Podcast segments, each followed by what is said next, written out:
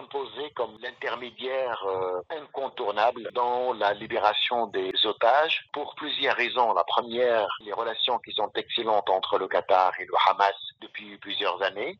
C'est le seul État qui abrite un bureau politique du Hamas en entretenant de bonnes relations avec le chef politique du Hamas et l'ancien chef de gouvernement, qui est devenu aujourd'hui l'homme le plus important à l'étranger, M. Ismail euh, Haniya, et le chef du bureau politique, Khalid Meshad.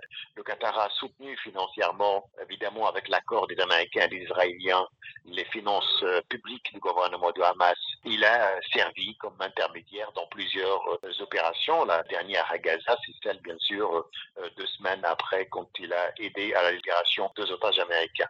Deuxième élément, c'est que le Qatar, depuis plusieurs années, travaille sur le soft power. Il a développé sa disponibilité sur le plan international pour se rendre utile et aider à la médiation. Le dernier point qui est important, c'est que le Qatar entretient de bonnes relations avec les États-Unis et sans les États-Unis, il est très difficile d'obtenir cet accord puisque Washington a exercé une pression sur le cabinet israélien pour trouver une solution.